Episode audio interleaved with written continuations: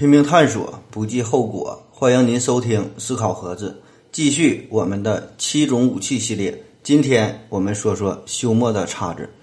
今天的内容大致有三部分：第一部分介绍休谟的叉子；第二部分是因果律和归纳法；第三部分是闲扯。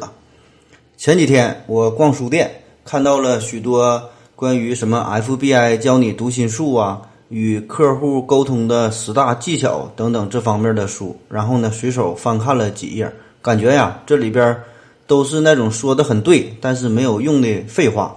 因为这些方法并不具有普适性，也就是说，书中写的东西，这个人如何沟通，这个人如何处理危机，那么换个人也用同样的方法，很可能呢就不管用了哈。而另外一些书籍呢，比如这个小学的数学辅导书哈，这个书上面写三加五等于八，那么每一本书呢上面都会这么写，无论让谁算呢，都会得这个结果。也就是说呀，这两本书所要传递的信息，它的这个可信的程度哈，它们本身那是不一样的。对于前一种情况，我们呢往往看到的只是某一个事件后面跟着另一个事件。但是呢，我们无法确定它们之间的必然性。用休谟的话来说，哈，人类一般对于必然性的信念，根本呢不是由推论而来的，而只是一种不断的观察到某一事件紧跟着另外一个事件发生，进而呢养成了一种习惯。休谟的叉子，这呢就是指这个休谟呀对这个知识进行了两种分类。那么第一类。概括来说，就是具有直观性、必然性这种逻辑性的这种知识，包括这个数学啊、逻辑演绎哈这些知识。那么，这是关于这个观念关系的知识，就是仅凭我们理性的这种分析就能获取的知识。比如前面说的三加五等于八，比如说三角形有三个角。而另外一类知识，这呢就是需要经验才能做出判断的知识，它呢是以这种经验式的这个推理呀为特征。包括关于这个实际的存在呀、性质方面等等这些知识，这呢是关于事实的知识，需要我们的经验，需要这个归纳才能得到的知识。比如说，这个柠檬是酸的，这个西瓜是甜的，这呢都是基于我们曾经吃过这些东西得到的体验，然后呢得出的结果。那么，休谟对于这两种知识的区分呢，并不是依赖于它们的来源，因为我们获取知识最根本的来源都是一个哈，就是这种感觉经验。就是刚出生的婴儿，他呢既不知道三加五等于八，他也不知道这个柠檬是酸的。那么这两种知识的根本区别哈，就是在于它们的特性不同。关于这个关键关系的知识，它呢是具有这个与生俱来的必然性。这个关系一旦确定。将不会产生任何的疑问。就以这个数学知识为例，数学知识就具有这种客观性、必然性和确定性。直角三角形的斜边的平方等于其余两边的平方和。那么这个命题，这呢就表达了这些图形之间的一种确定的关系。而这个三加五等于八，这呢就表达了这些数目之间的一种确定的关系。那么这类命题，只凭着我们思想的作用就能够发现。而且呢，不以存在于宇宙中某处任何具体的事物为依据，也就是说，无论是三个苹果、三个橘子、三个香蕉，哈，都可以。即使呢，在这个自然中并没有完美的圆形或者是三角形，那么欧几里得所证明的真理仍然呢，保持着它的可靠性和致命性。然而呢，另外一类知识哈，就是关于事实的知识，则呢不具有这种近乎完美的品质。它呢无法单凭自身就断定自己的真假，而呢必须借助于外部对象的实际状态才能够进行判断。因而呢，这类知识呢具有豁然性、经验性和不确定性。就比如说，太阳明天将会升起，这个判断，这呢是基于我们每天看到太阳升起这一事实。对于昨天的太阳、今天的太阳和明天的太阳这三者之间的关系，我们呢需要这种观念关系之外的感觉经验做出判断。也就是说，我们的这种判断已经呢掺杂了我们的主观感受，是基于我们的经验所得到的。虽然这个千百万年来哈，这个太阳一直都是东升西西落，但是呢，仍然不能保证这个太阳啊，明年明天仍然会升起。再比如说，我们都知道这个苹果成熟了哈，它呢就要落在地上，也没见过哪个苹果它熟了之后自己飞上天的。那我们就可以推测说，这个明天这个苹果成熟之后，它呢仍然会落在地上哈。然而呢，休谟就认为哈，那么这种推论就是毫无道理的。以上呢，这就是休谟对于知识的二分法哈。这种二分法就是被称为休谟之差。嗯，这也是后来西方哲学认知论中分析命题和综合命题划分的先导，把这个知识差分为了两大类。但是呢，这只是休谟开始真正哲学研究的一个起点哈。这个知识二分法并不是目的，而是呢为即将开展的无情的拷问哈做了准备。在这个近代的认知史上，休谟的问题哈向人类的理性提出了巨大的挑战。一方面呢是以这个康德为代表的，就是把它呢归结为这个因果关系；另外一个呢就是以这个罗素和波普尔为代表的，就是一个归纳问题。那么下面就进入第二大部分了哈，我们分别说说。嗯，我们先说说这个因果问题哈。因果律，因果律呢，就是表示任何一种现象或事物都必然呢有它的原因，就是说叫物有本末，这个事有始终。可以说呀，这是研究科学最重要的、最基础的一条规律了。凡事呢有因必有果，有果必有因哈。这个苹果为什么下落呀？蒸汽机这个蒸汽如何带动这个机器它它转动的呀？怎么运行的呀？这必然呢会有它的原因存在。正是因为万事万物之间存在这种因果关系，我们呢才能够进行科学研究。那否则这事儿哈，今天这样，明天又那样了，没有任何因果关系可言。每天这个研究就跟猜闷儿似的哈，那也就不用做什么研究了。我们从小啊都是接受正规教育的哈，就是告诉我们这个世界是物质的，物质呢是运动的，运动呢是有规律的，这规律呢是可以被我们所掌握的哈。我们都这么背过。但是啊，哲学中。有一个非常重要的话题哈，就是这个不可知论。当然，今天我们没有时间详细展开说不可知论的事儿，咱们呢就呃单挑这一个点哈，就说说这个休谟他是怎么对这个因果律下手的。刚才我们说这休谟呀，他把这知识不分为两大类嘛，一类是这个像逻辑数学那样的，这个逻辑非常严谨，不依靠呃外物的存在就能这个获取的知识。呃，另外一类呢，就是我们感官体验到的推理出来的这个知识。那么因果律属于哪一类知识呢？我们能不能依赖于经验？就是呃，不依赖于经验，只靠这个逻辑推理呀，靠这个推导就能得出因果律吗？这显然是不能的哈。一个因果律它是否成立，总是要关系到一个具体的事物事件哈。每个因果律都是一个具体的事件，所以呢，我们无法从中抽象出一个通用的法则。那么这个因果律可以靠这个经验总结得出来吗？比如说，这个在地球上哈，苹果一离开树枝，马上呢就会掉到地上。我们通过日常经验就可以认识到这一点。苹果离开树枝和苹果落在地上这两件事儿哈，存在着因果关系吗？那么这事儿啊，还真就不好说。因为你就算之前无数次的看到这个苹果离开了树枝落在地上这个现象发生，那么你也不能保证下一次苹果还会落在地上哈。你可能感觉。这不有点儿这个纯属抬杠哈，说的什么乱七八糟的。我们看看啊，什么叫做因果律？如果 A 事件发生，那么 B 事件一定就会发生。更严格的说法就是：第一，A 事件发生在前，B 事件发生在后。第二，这个关系是必然的。那么，比如说就是苹果落地这个事儿，也可以拆分为两部分：第一，这个苹果离开树枝这个事儿发生在前；第二，苹果落地这个事儿发生在后。然后呢，这两个之间呢还要有必然的联系。那么问题是，通过这个经验，我们只观察到了因果律中的第一条，就是 A 事件发生在前，B 事件发生在后。那么第二条呢，这个关系的必然性，我们是怎么观察到的呢？这个必然性能让我们看到吗？这个必然性能让我们感觉到吗？实际上呢，并没有哈。必然这个东西啊。不在我们的经验范围之内。我们之所以认为它有必然性，只是因为我们过去无数次的看见了这两件事儿联系在一起，所以呢，我们想当然的认为这两两这两件事之间呢有必然的联系。那么在未来呢，也会永远的联系在一起。那么有人可能会说了，虽然我们每天看见苹果下落哈，并不能推知明天的苹果是否也会下落，但是我们有科学的态度啊，我们可以通过万有引力定律来推得这一事件呢。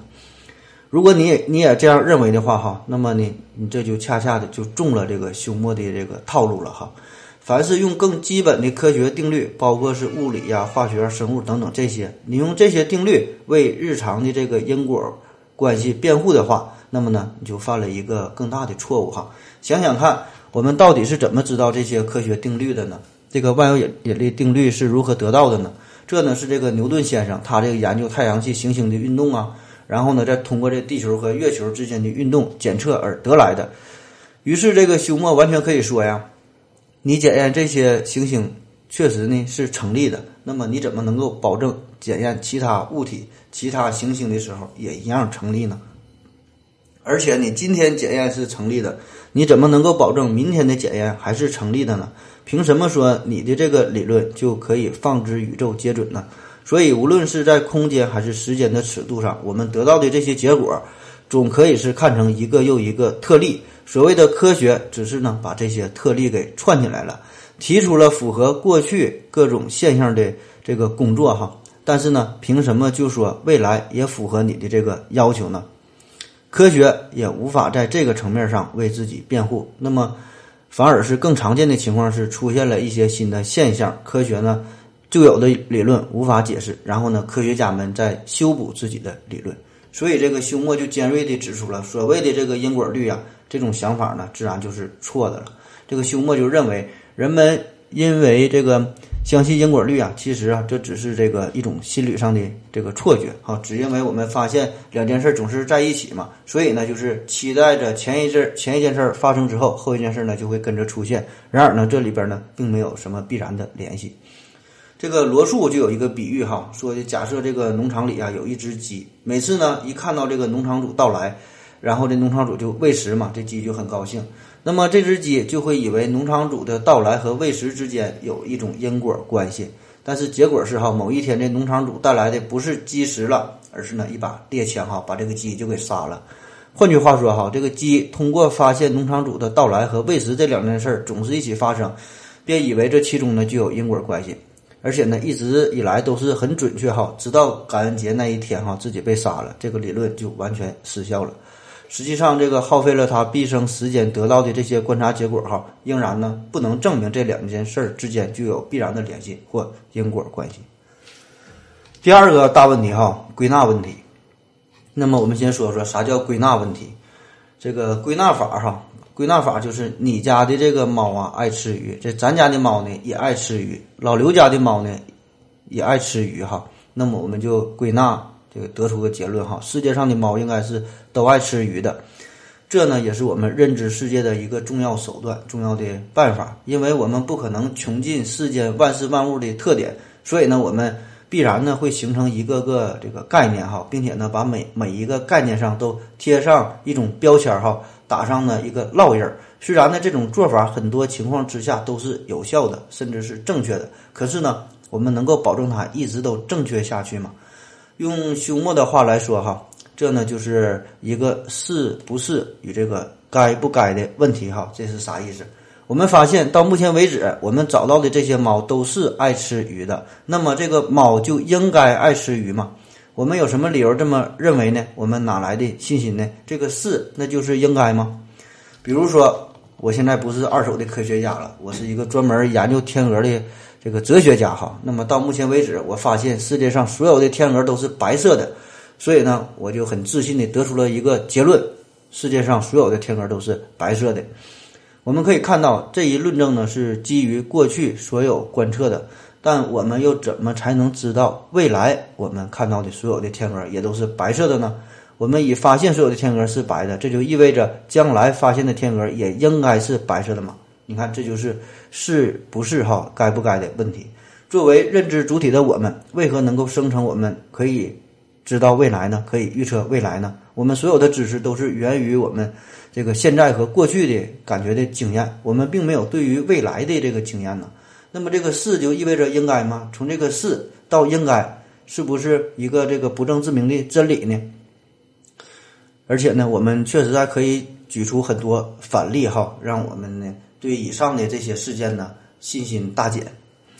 假如哈有一个巨大的仓库，这里面呢装满了许多的豆子，这些豆子里哈只有两颗是黑色的豆子，其他的呢都是红色的豆子哈。注意这个仓库非常大，那么每天我们从仓库中就取出一颗豆子，数了这个几百年、上千年、上万年，取出的都是红色的豆子哈。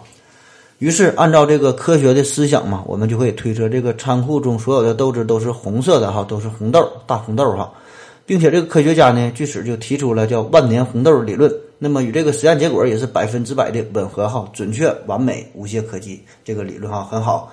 然而呢，这里边就有一个巨大的偏差了。我们可以认为哈，这个牛顿呐，就是当年那个取豆子的人。每次苹果都是从树上这个往下落，落在了地上，从来没有出现过往天上飞的情景哈。于是就创创立了这个万有引力定律。那实际上呢，它这个万有万有引力定律呢，就等同于这个万年红豆理论哈。可是别忘了，这里边呢还有两个黑豆。我们再看一个这个叫射手假说，这是说有一名神枪手，他呢在这个靶子上啊，每隔十厘米就打出一个洞，然后呢打了很多的洞。假设这个靶子上生活一种这个二维的智能生物，那么这个二维的智能生物里边有一个科学家，他就对这个他所处的宇宙进行了观测观测哈。那么观测之后，他就发现了一个伟大的定律啊，就是每隔十厘米的这么一个单位，必然的就会出现一个洞哈，非常的准确。然而实际情况哈，这只是神枪手一时兴起，随意呢打了几个洞而已哈。但是这呢却被低维生物看成是宇宙中亘古不变的一条铁律哈。所以，我们种种的这个经验论呐、科学理论呐，只能保证过去都是符合的，现在呢也符合。然而呢，不幸的是，并不能确保下一次仍然符合。而且，我们人类的社会的发展、科学的这个进程哈，也确实如此。想一想哈，很久以前，我们人类认为这个地呀是方的，认为这个太阳是绕着地球转。然后后来这哥白尼说呀，说地球绕着太阳转嘛。再到后来牛顿呐、爱因斯坦什么这帮名人一个个的出来，不断的这个修补这个前人的理论。再比如这个最早的亚里士多德说这个物体这个呃下降的速度和这个重量的关系这个问题哈，后来被这个伽利略所击败了嘛。嗯，再比如说，人们以前也一直认为啊，这物体之所以燃烧，是因为这个本身有一种这个燃素嘛，叫燃素说。后来这个拉瓦锡通过实验不证明了燃烧与这个氧气有关嘛。那么未来有什么新的这个学说，有什么新的想法，我们并不知道哈。但是呢，我们可以肯定的是，一定会出现这个新的这个理论哈。就是每个时代，我们坚信自己的理论都是正确无误的，非常完美的。但是呢。一定会在未来的某一天，我们的理论被指出错误，被取代哈。嗯，好在是现在呀，我们现在变得就是非常的谦虚了哈，谦虚了许多，再也不敢自信满满的声称自己理论的伟大完美了哈。确实，现在我们也有许多的理论是无法呃解决的，许多许多问题呀都摆在我们的面前，所以呢，我们才需要种种的假说假设哈，来修补自己的理论，修订自己的公式。科学理论哈是知觉层面的事儿，那么是我们根据这个现象给出的一个个解释。任何合理的、不合理的这个事情啊，都可以给出一定的解释。所以这个休谟就说呀，我们我们无法从感知得到出对这个对象的任何的一个结论。也就是说，这个理论呢是我们用大脑创造出来的东西，并不能呢代表真正的这个客观世界。所以啊，这休谟就认为。归纳并非呢是一种真正可靠的逻辑推理和论证，凭借归纳法并不能呢帮助我们完成从个别到一般、从有限到无限、从现象到本质的过渡。人们呢从一个推论过程中所获得的，仍然呢只是一些不确定的结论，同样啊是豁然的，甚至呢是错误的哈。归根到底啊，这个归纳法只不过是一种人们运用这个心理联想的一个步骤和习惯，这个。呃，认知世界的一个办法而已。所以，这个真正的科学思想啊，是人们在每天取出红豆的时候，应该呢有所觉悟哈。认为啊，有一天有可能，有可能呢，我们还会取出黑豆。嗯，然而啊，我们多数人呢，我们的这个人性却常常呢忽略了这种可能性哈。我们认为这个科学感觉呀，它就应该是无所不能的。这个。实验每次呢都会得出与这个理论相符的结论，这个科学就是绝对正确的哈。任何与之不同的理论都应该呢被当成异端哈，不予理睬。然而呢，实际上却恰恰相反哈。这在这个几个世纪之前就被这个休谟所怀疑了。这种预见也正是这个休谟的叉子所戳破的地方。以上呢就是休谟对于这个因果律关于这个归纳法的这个态度哈。那么下面是第三部分开始闲扯。不管怎样吧，这种怀疑精神在这个哲学层面上来说都是很有必要的。但是我们听了之后哈，感觉呢多少还是有点吃饱了撑的撑着了的意味哈。我们生活中啊，经常是这个习惯比理性呢更直接，甚至呢不一定经过大脑的思考哈。我们可以回忆一下我们一天的生活到底用了多少大脑哈。我们每天的生活啊，实际上多数情况下都是由这个惯性所驱使的，并不是我们真正思考的结果。我们都是笃信自己的双眼哈，这个惯性的思维。当然，这样的一个好处就是我们可以节省很多的时间、很多的资源，而不是把生活中的每一件事儿都重新的审视一遍哈。所以，这种看似无聊、变态的这个哲学问题哈，还是留给哲学家们吧。那么说到这儿了还不算完，表面上来看，这个休谟问题啊是怼了因果律和这个归纳法。然而呢，这个休谟呀远远不止这点能耐哈。休谟呢还怼了人性哈，他呢十二岁的时候啊就考上了爱丁堡大学，二十三岁的时候啊就写了这个名著哈《人性论》。那么休谟认为，人类对这个社会的看法，无论是哲学啊、科学呀等等这些这些一切呀，都只不过是受人性的驱使这个造出来的一种结论。这个归纳法因果关系只是呢很有限的一个代表。休谟之前，人们呢通常认为总结出的宇宙规律这些哈都是客观的，是宇宙本身的一种性质。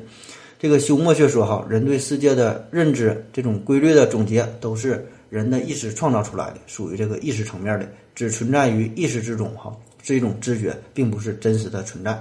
那么所谓的客观世界究竟是怎么样呢？我们呢并不知道哈。人类所能研究的一切都能被划分到我们主观的范围之内。那么世界的本质是啥？哈，我们不知道，爱是啥是啥。但是你能研究的只是呢你的知觉而已，知觉以外，你呢没有任何感觉哈。如果你敢说你知道，那么呢其实只是你的脑补而已。你可能感觉这个有点不太服气了哈。确实，当时的这些知识分子啊，听了休谟的这个言论之后啊，也是很不服气，甚至呢觉得这个有点太荒谬了。假如就是否认了这个因果律啊，否认了这个归纳法，那么我们还怎么生活啊？我们为什么还要劳动呢？为什么还要生产呢？我们还怎么探索宇宙呢？更何况他那个时代，这个科学呀，正是一个蒸蒸日上的年代。人们认为啊，这个牛顿呢，他就准确的揭示了宇宙的真理嘛。认为这个只要科学不断的进步，就可以呢解答宇宙中一切的秘密。而这个因果律和归纳法等等哈，这些呢就是一切科学的基础哈，是一个极有力的一个科学武器。那么在康德之前，哲学家哈大部分都是业余的哈，并并不把这个当成事儿，因为那时候大学里还没有专门的单独的这个哲学系，这个哲学呀基本都是跟这个神学课程在一起哈，都神学教授呃教他的。那么这个休谟他呢也是一个业余的哲学家，正经工作呢是个公务员哈，跟原来刘老师是一样的。这个哲学对于他来说呢，只是一种个人爱好，业余时间呢玩一玩哈。没想到啊，他这么随便一玩就玩大了哈。我们说呀，哲学这一切呢都是从怀疑开始的。那么近代的哲学哈，这个就可以说是从这个笛卡尔从他的怀疑开始的。那么到了休谟的怀疑哈，就是把人类所有的知识。都怀疑没了哈，只剩下了荒诞。那么现在我们，嗯，会有两个严重这个摧毁我们生活的这个两个哲学观点哈。嗯，我说完了就会让你这个心里边啊久久难以平静哈。一个呢就是怀疑论哈，一个呢就是决定论。那么可怕的是哈，这两种观点这个正好是互相矛盾的两个极端哈。那么反对一个观点，就等于呢你拥护了另外一个观点。如果你想采取中庸之道的话，那么呢，更像是一种诡辩哈，而不是一个严谨的推理。所以呢，这个事儿啊，最好呢还是不要往深了想。无论你怎么选择哈，似乎呢都不对。所以呢，最好的办法就是凑合活着吧哈。关于这个认知差别的问题，我这里边呢还想再说一遍关于三季人的故事哈，感觉这个很有意思，很有启发性。说当年呐，有一个穿着绿色衣服的人和这个孔子的弟子子贡俩人呢，就是争论到底说这一年呐有几个季节。这个绿衣人就说呀，这一年呢有三个季节。子贡说呀，一年有四个季节。他们就约定了，谁要是说错了，就给对方呢磕三个头。那么结果就是想找这个孔子评评理呗。然后孔子啊就说，一年呢是有三个季节。子贡呢没有办法啊，只好向这个绿衣人磕了三个头。绿衣人呢得意的就走了。事后呢，这子贡就问孔子说的老师，你怎么说一年有三个季节呢？明明是四个季节，春夏秋冬哈。孔子就说哈，你没看见那个人穿了一身绿衣服吗？他呀是一个蚂蚱哈，这蚂蚱呀就生于春季，死于秋季，只活过春夏秋三个季节，从来没有经历过冬季。所以呀，你跟这种三季人争论，你就算争到了争论到了天黑哈，也没有个结果，还不如呢马上给他磕三个头，反正呢他也活不过秋天了。所以说啊，讲道理，到底真的会有用吗？多半的情况下呀，这个辩论只会呢变成争吵哈，根本呢没法进行深层次的交流，最后呢只能是变成了能动手尽量就别吵吵了。那么有些人的这个总结的这个经验得出的结论哈，就是一年三个季节；也有一些人总结出的结论哈，这个太阳呢就是绿色的哈。所以呢，你听懂了就听懂了，你认为对呢就认为对哈，听不懂呢就算了，你认为错呢也不必这个跟他辩论哈。嗯，谁也证明不了谁，谁也说服不了谁哈。你就算给他一个完美的证明，他也不承认你。所以说呀，他这种对于这种三季人来说，那么呢，最好的办法呢就是这个置之不理哈。呃，其实啊，换句话说，从某种程度上嘛，我们每个人呢也都是三季人，几乎呢每个人都认为呢自己了解这个世界，并且呢不认为自己是三季人哈，以为自己站的高度很高，所以你认知的、你感知的这个世界呀，只是你眼中的世界，并不能呢由此推断出客观世界哈，就是让我们都保持着一颗平常心哈，嗯，别再企图想那个探究宇宙的真理了哈。先把这个自己的心先探究明白了哈。休谟他呢，在这个虚空中画了一个大圈儿哈，把这个大部分的科学、哲学哈，很多的问题，包括那些我们斩钉截铁哈，甚至感觉是无法辩驳、确定的、一定的以及肯定的很多的这个理论都圈在了里面。然后呢，在这个大圈旁边呢，写下了一个注脚哈，写上的就是那只是你以为的哈，你以为你以为的就是你以为的吗？人们千百年来认为这个理所当然的事情，就这样呢，都被这个休谟给毁掉了。那么这个问题到底得怎么解决呢？一方面呢，就是这个实用主义的兴起。就算这不一定对哈，就算你怀疑我，但是既然每次观察都是正确的，那么拿来用那就好了。反正在这个没发现反例之前，或者是可怀疑的样本之前，我们就先这么用着。渴了呢，我就喝水；饿了呢，我就吃饭哈。就算你说这之间没有这么什么一定的这因果关系，但我总不能我渴了去尿尿，我这饿了哈哈笑来解决问题哈。不看什么心呐、物啊、神呐、哈主观呐、客观呐这些，哪个都不偏向。不看广告就看疗效哈。很快的，这个实用主义呢就成为了科学的一个好伙伴，给这个科学啊和社会的发展确实也带来了不少的好处。但是呢，这并并没有从这个根本上解决休谟的问题，只是啊。把这个争端留给了更出名的后人来解决。当然，这个问题啊，到现在也没有完美的解答哈。不过呢，有一个人却提出了一个很好的思路。这个人呢，就是康德哈。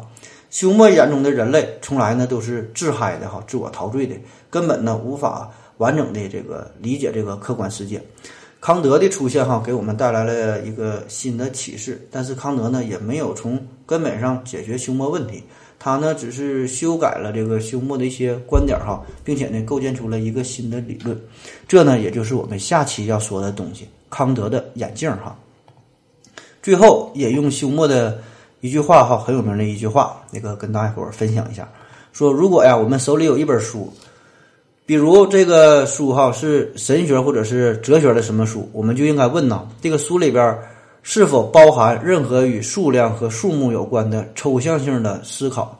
如果答案是没有，那么我们就应该再问一问：这个书里边是否包含任何与事实和存在有关的经验性的思考？如果答案还是没有，那么呢，我们就将它付之一炬吧。因为这样的书的内容哈，纯粹是诡辩和幻想。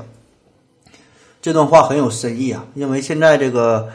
呃，各种言之无物的这种心灵鸡汤哈，或者还有什么耸人听闻的、耸人听闻的阴谋论哈等等嘛，许多伪科学这种这种信息啊太多了。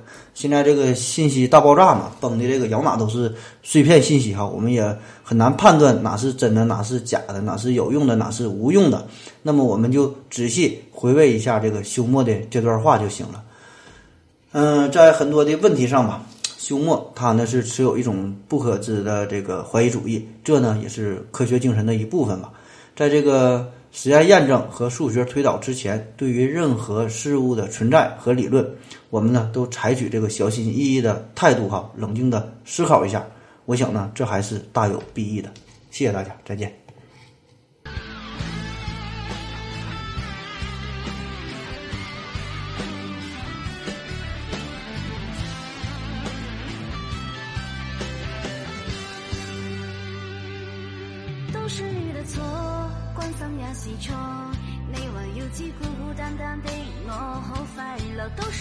错，潇洒也是错。你还慰解我，都是你的错，牺牲也是错。你还要把风雨轻轻披我肩膊上，都是你的错，痴心也是错。你还看穿我，你叫我？怎